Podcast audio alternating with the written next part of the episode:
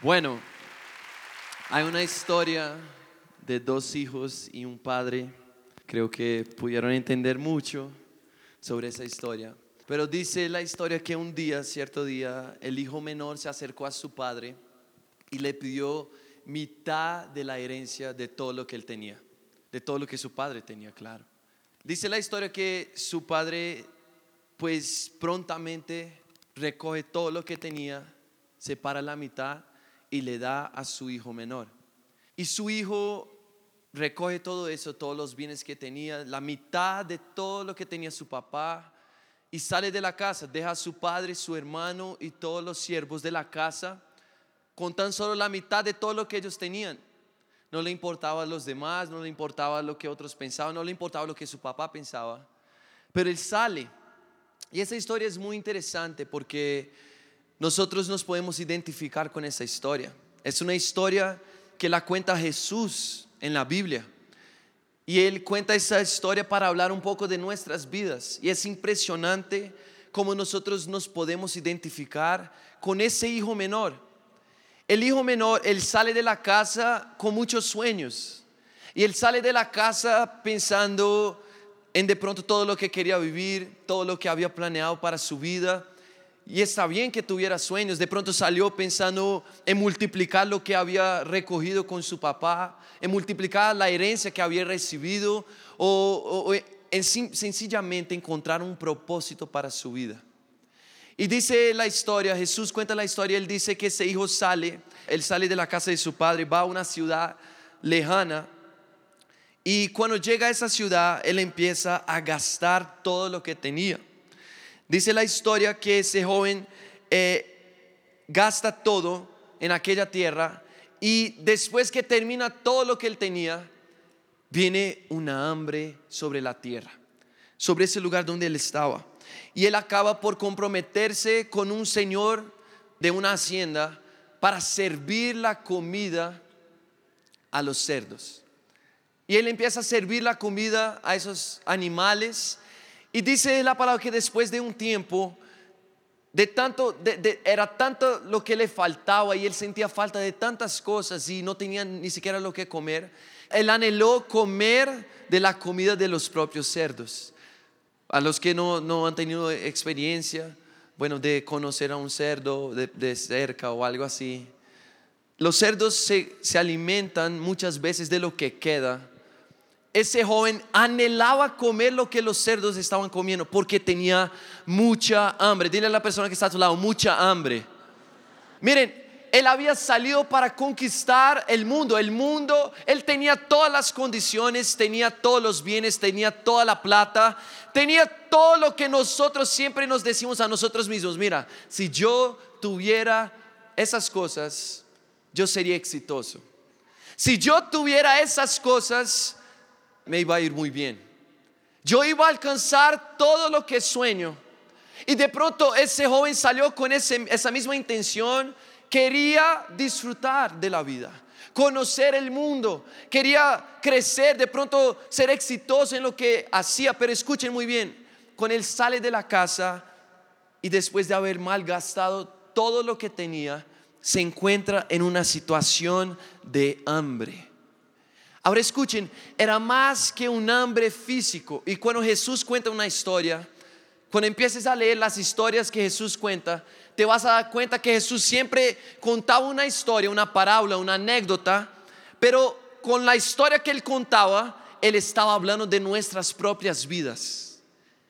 Él contaba una ficción, pero con esa ficción él hablaba al corazón de las personas. Y cuando él terminaba la historia, la gente sentía, uy, ¿por qué él está hablando de mi vida? ¿Por qué está contando mi historia?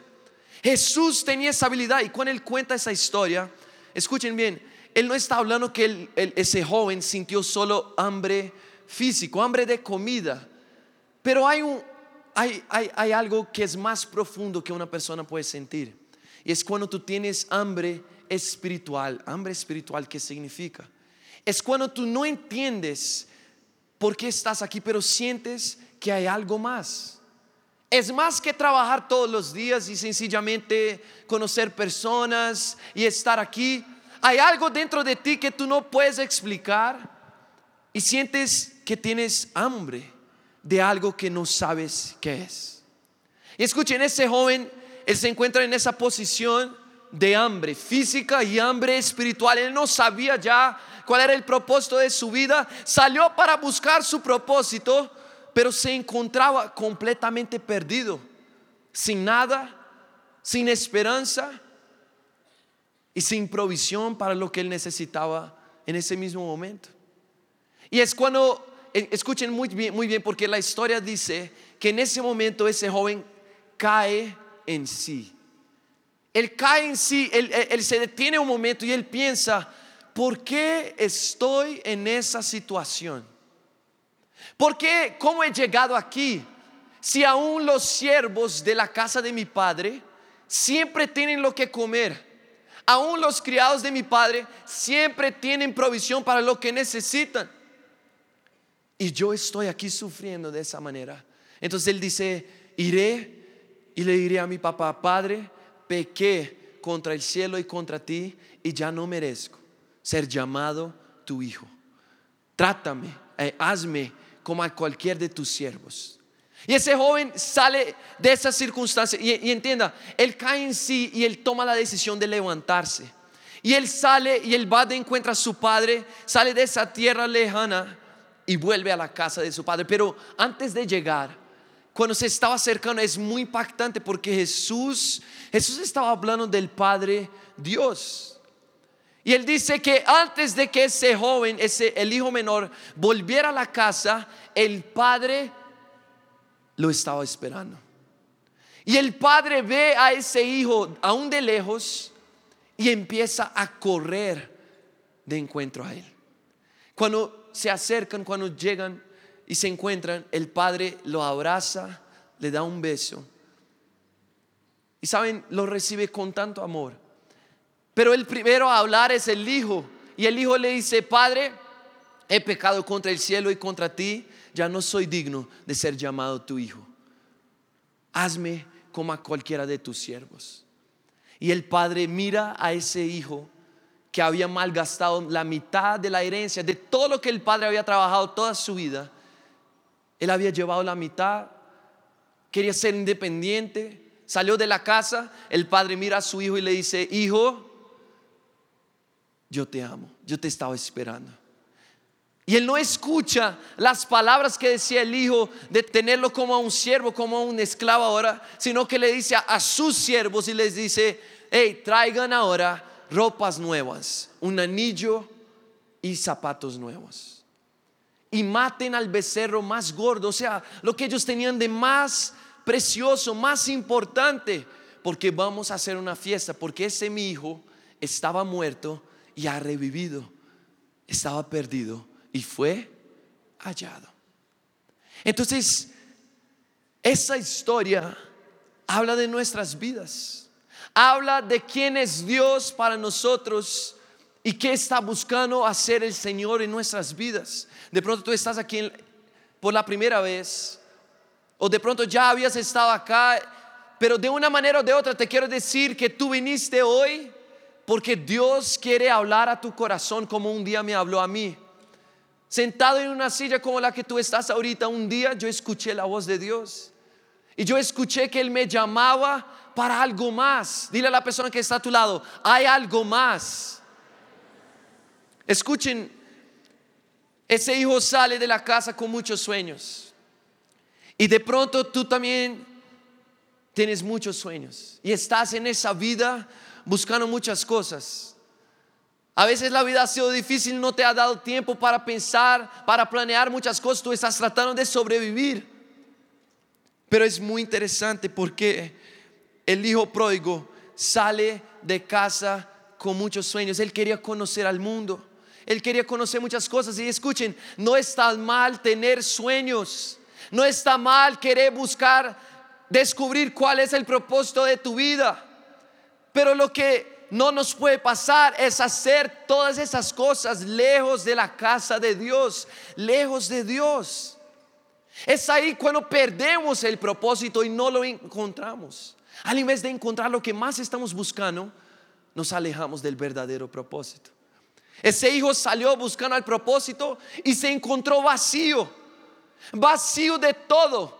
Aún lo que él tenía cuando salió, lo perdió. Y así es la vida sin Dios, aunque tengas todo, te vas a encontrar vacío, vacío de propósito y te vas a encontrar preguntándote, eso es todo lo que hay para mí. Por eso estoy aquí, por eso respiro. Escuchen, lo que es más interesante es que al final del todo el hijo pródigo entiende que todo lo que había buscado y todo lo que tenía no valía nada. Nada de eso le pudo dar lo que él tenía cuando estaba en la casa cerca a su padre. Él cae en sí y, se da cuenta, hey, cuando, cuando yo estaba con mi padre y no tenía nada de los bienes que yo ahora tengo, yo era más feliz y no me faltaba nada. Miren, porque Dios no trabaja con la lógica y es necesario que tú entiendas. Cuando Él no tenía nada de Él mismo, sino que todo era del Padre, no le faltaba nada. Pero ahora que Él estaba rico, porque tenía todo, no tenía nada. Y saben, es muy interesante porque el mensaje que escuchamos afuera es el mensaje de que tú puedes todas las cosas, tú puedes hacer lo que tú quieras, tú puedes construir tus propios sueños, tú eres todo lo que necesitas, todo está dentro de ti, pero estoy aquí para decirte, ni todo, no todo está dentro de ti. Hay un vacío en nuestros corazones que solo Dios puede llenarlo. Escuchen eso. La verdad es que muchos de nosotros hemos estado buscando en las cosas de ese mundo aquello que solo el Padre nos puede dar. La salvación, el amor, la verdadera paz que tú tanto buscas. Solo Dios te puede dar esas cosas. Y el hijo vuelve a la casa. Él toma la decisión de que necesitaba volver. Y cuando él lo hace, escuchen eso, él cae en sí y se da cuenta de la vida que estaba viviendo. Él se despertaba para trabajar y vivía para trabajar, para sostenerse, porque si no, no, no iba a tener nada, ni lo básico para vivir. Y escuchen muy bien, si nos damos cuenta cómo es nuestra vida en los días de hoy, nosotros trabajamos para tener plata. Tenemos plata para comprar. Compramos y después que compramos tenemos que trabajar para tener plata. Y trabajamos para tener plata. Y tenemos plata para comprar. Y después que compramos no tenemos plata. ¿Qué necesitamos hacer? Y trabajamos para tener plata. Y después que tenemos plata, compramos. Y después que compramos, no tenemos plata. ¿Y qué hacemos? Tú te ríes, pero esa es nuestra vida. ¿Será que no hay nada más? ¿Será que Dios no tiene nada más para ti? Miren, hay muchos que tratan de explicar cuál es el propósito de la vida. Y yo lo resumí en tres teorías, las principales teorías. Escuchen eso. La teoría de que el propósito de tu vida está en encontrar y alcanzar éxito en el trabajo, éxito en el trabajo. Pero escuchen, si ese es el propósito de nuestras vidas, ser exitosos en nuestro trabajo, ¿por qué tantas personas exitosas son infelices? Un hombre puede trabajar toda su vida, sentirse lleno de propósito, ¿y qué pasa cuando él se retira? ¿Perdió el propósito de su existencia? ¿Cuántas personas hemos escuchado después que se retiran se sienten perdidas? Porque su trabajo era su propósito y ya no sabe qué les queda. Escuchen eso, si el trabajo es el propósito de la existencia de la humanidad, entonces, ¿cuántas personas significantes, por qué, por qué tantas personas significantes en la historia que nos marcaron y tanto las admiramos por sus hechos en las diferentes áreas de conocimiento y trabajo, fueron tan infelices. ¿Por qué fueron tan infelices esas personas? El trabajo no es solamente, el trabajo no es el propósito del hombre. Hay otros que dicen entonces el propósito de nuestra existencia es encontrar momentos de alegría, de placer. Momentos de adrenalina que nos llenen que, y nosotros decimos, wow, por eso vale la pena vivir. Pero entonces te digo, si ese es el propósito de la existencia de la humanidad, por más de miles y miles de años, ¿por qué las personas más ricas del mundo se quitan sus vidas? ¿Por qué no disminuye el suicidio en los países más desarrollados como en Europa? Dos cosas pasan con personas que ven la vida con los ojos de la adrenalina y del placer. Y eso es todo lo que ellos buscan. Llega a un límite en que ya no siente la adrenalina de antes hasta que pierda los límites. Hemos escuchado de tantas personas. ¿Sabes? Ese no es el propósito que Dios tiene para ti, no es solo eso. La vida es constituida también de momentos de alegría y de placer, eso te llena, pero eso no llena tu vacío. Escuchen, si todo lo que tenemos es encontrar en cosas ese placer, ¿qué pasa con un hombre que ama escuchar la música y ahora pierde la audición? ¿Perdió el propósito de su existencia? No, porque eso no es todo. ¿Qué pasa con un hombre que es un músico, un pintor, un piloto y pierde un brazo? perdió el propósito de su existencia. No, porque no es el trabajo ni tampoco el placer su propósito. Y hay una tercera teoría, la teoría del amor. Tú estás aquí para encontrar esa persona, el alma gemela, esa persona que te va a llenar, constituir una familia en la tierra pero escuchen, aunque eso es parte importantísima de tu propósito en la tierra, eso tampoco es todo lo que Dios tiene para ti. ¿Por qué? Si el gran propósito de la vida del hombre es encontrar amor y tener familia, hijos, ¿por qué tanto divorcio? ¿Por qué tanta infidelidad? ¿Por qué tanta desconfianza? ¿Por qué tantas mentiras? Te digo por qué. Porque el hombre se apartó de Dios y la sociedad necesita una transformación a nivel personal interno. Necesitamos a Dios otra vez. Dios es la brújula moral de la sociedad. Sin Dios no hay brújula moral. No hay por qué. Tú no sabes por qué estás aquí. Tú estás y dependes solamente de tus pensamientos y lo que tú pienses que es correcto. Pero con Dios tú tienes un guion, tú tienes una palabra que te guía, tú tienes algo que te lleve a algo más.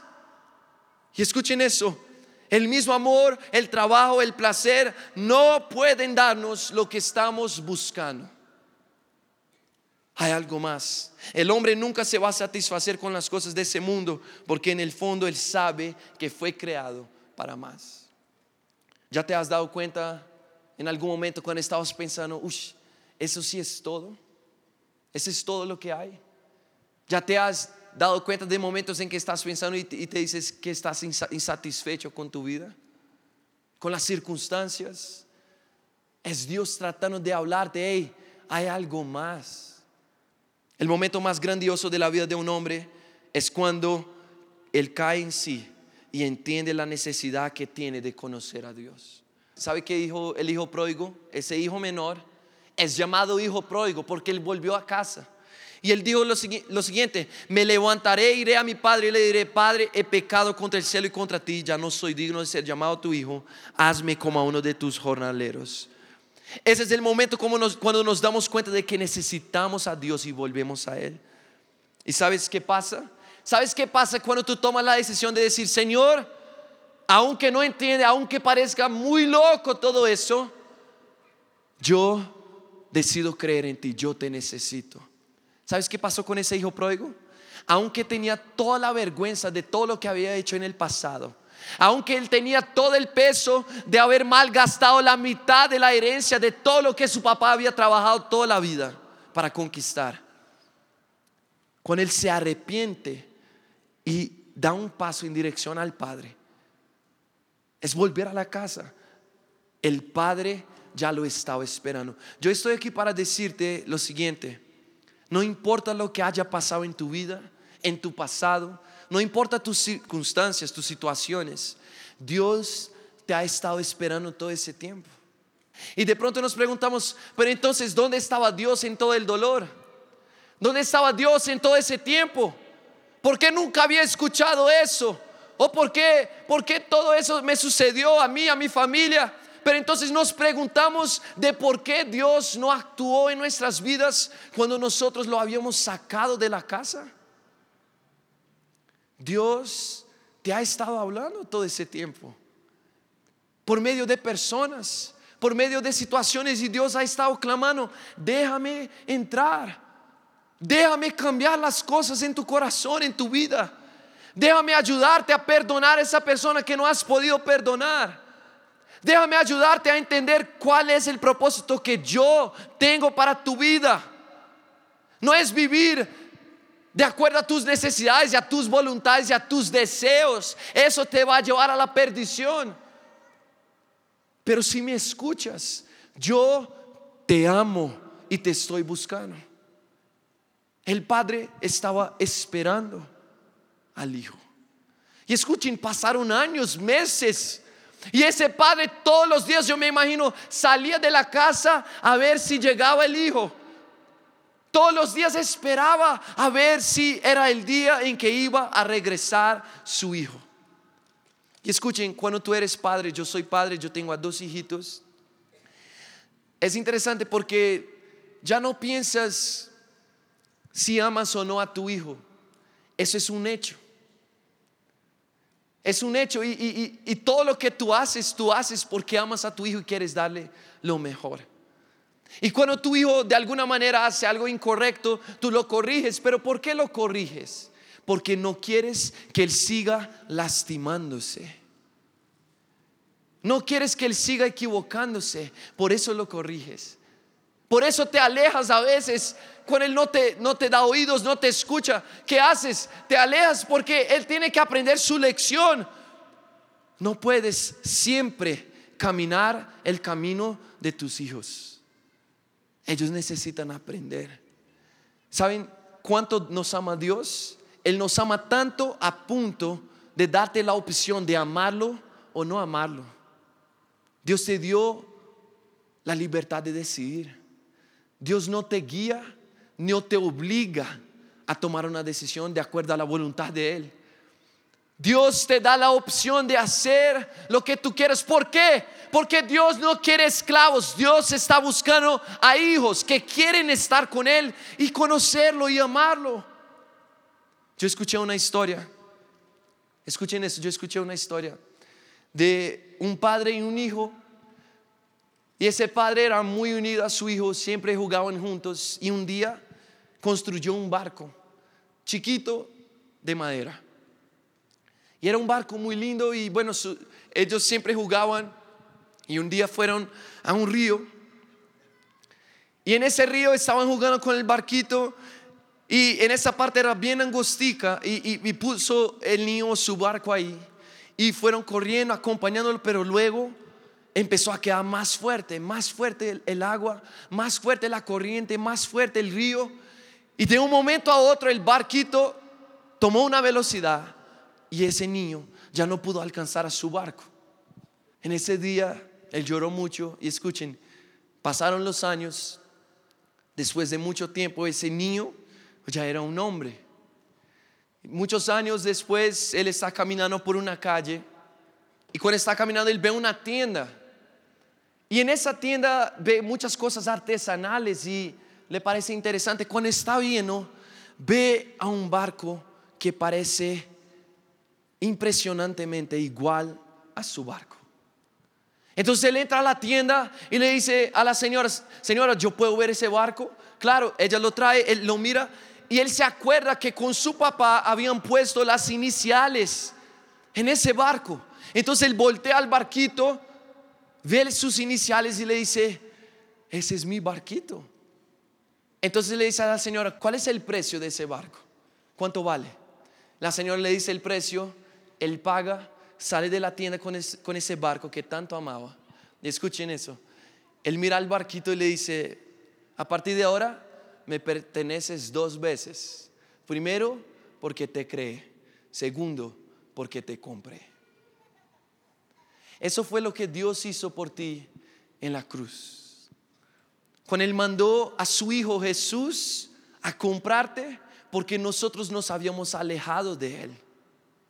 La palabra dice que en el inicio de la creación, y eso es, lo creemos por fe, porque la palabra lo dice, dice que el hombre veía a Dios cara a cara, caminaba con Dios, por eso sentimos que falta algo, porque un día alguien mucho tiempo atrás sí conoció a Dios y Dios nos creó con sus iniciales. Y tenemos la marca de Dios dentro de nosotros. Y no importa cuán lejos, cuán lejos vayas, no importa cuán lejos ah, te, alejes del Señor, Dios siempre va a tener sus iniciales en tu pecho. ¿Y sabes por qué? Porque Dios nos creó a su imagen y semejanza. Dios está buscando al hombre para relacionarse con el hombre. Dios te quiere escuchar, Dios te quiere conocer y te quiere dar todo lo que Él es, su amor, su gozo, su paz. Lo que tú tanto has buscado, Dios te quiere dar. Y entonces Él envió a Jesús y dice la palabra que cuando Jesús vino a la tierra, escuchen eso, Jesús era el único hijo de Dios, el único hijo de Dios. Y dice la palabra que Él murió por nuestros pecados, murió por lo que habíamos hecho en nuestro pasado por nuestra vergüenza, todo lo que te, te hace doler en el corazón, todas tus memorias de pecado, todo lo que te pasó y no sabes cómo, cómo pasar por eso, no sabes cómo dejar esas cosas. Escuchen, Jesús murió por tus pecados y tus debilidades y miren lo que pasa, Él vino como el único Hijo de Dios, pero con Él vuelve al cielo después de haber resucitado. Dice la palabra que Jesús volvió como el primero el primer hijo de Dios. Porque ahora todos fuimos hechos hijos de Dios otra vez. Y tú te puedes acercar y puedes hablar con el Señor. Y quiero leer esos dos pasajes contigo. Dice la palabra Juan 3, capítulo 16, porque Dios amó al mundo de tal manera que ha dado a su Hijo único para que todo aquel que en Él cree no se pierda, mas tenga vida eterna. Y escuchen eso, pero Dios demuestra su amor por nosotros en eso, en que cuando todavía éramos pecadores, Cristo murió por nosotros. Dios te amó cuando tú aún estabas lejos. Así como en ese hijo pródigo. Él todavía venía lejos y el Padre lo estaba buscando. Estoy aquí para decirte que Dios te ha estado buscando todos esos años y te ha traído esa tarde porque tiene un propósito para tu vida. ¿Será que puedes dar un aplauso a Jesús por eso?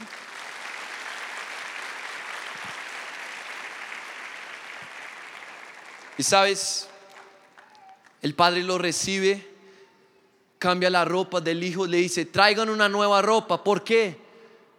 Porque la ropa habla de lo que tú haces todos los días. Y de pronto estábamos llenos de pecado, llenos de, de peso. ¿Cuántas heridas le causamos a otras personas? ¿Cuántas veces fuimos nosotros heridos por otras personas? El Padre quita esa ropa. Y le dice a los siervos, traigan una nueva ropa. Nueva ropa, una ropa limpia. Traiga algo que muestre que Él es mi hijo. No quiero que vean las cosas por las cuales Él ha pasado. Quiero que vean quién Él es. Por eso traigan nuevas ropas. Y le dice, traigan un anillo.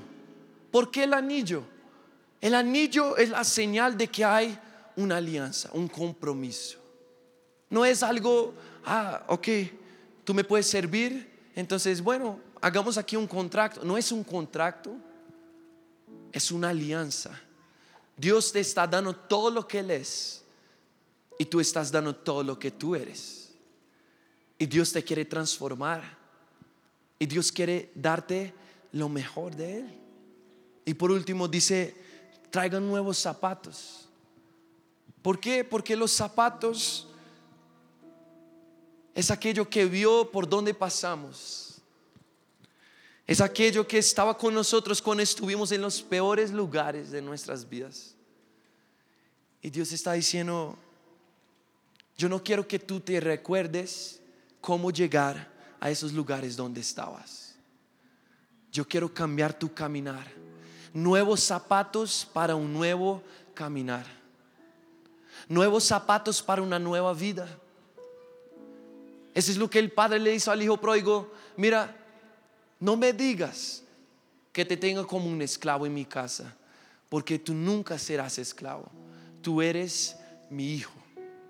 Después se acerca el hijo mayor y le dice, Padre, ¿por qué estás haciendo una fiesta? Porque ese hijo no merece nada. Y el padre le dice, hijo, él es mi hijo también. ¿Y tú por qué estás molesto? ¿Por qué estás molesto? Todo ese tiempo, el hijo le dice, Padre, todo ese tiempo he trabajado por ti, contigo, y nunca me has dado nada. Nunca me has dado nada. Él le dice, tú nunca me has dado nada para celebrar con mis amigos. Ahora llega ese tu hijo y tú le das el becerro gordo, lo más precioso que tenemos. Y el padre le dice, hijo, escucha, tú siempre estás conmigo y todo lo que tengo es tuyo. ¿Sabes por qué? ¿Sabes qué estaba diciendo Dios a ese hijo? Lo más importante es estar conmigo, no es lo que tú tienes si tú estás conmigo, tú tienes todo. Y vas a verlo. Y vas a entenderlo. Es por la fe, es loco. Yo sé, cuando escuché la primera vez, también me pareció muy loco. Pero es, es la fe. Y si tú das un paso, Dios hoy te quiere recibir y te quiere dar una nueva historia. Y sabes qué? Te voy a pedir que tú puedas hacer algo, un acto de fe, que tú te pongas en pie en tu lugar y vamos a hacer una oración juntos.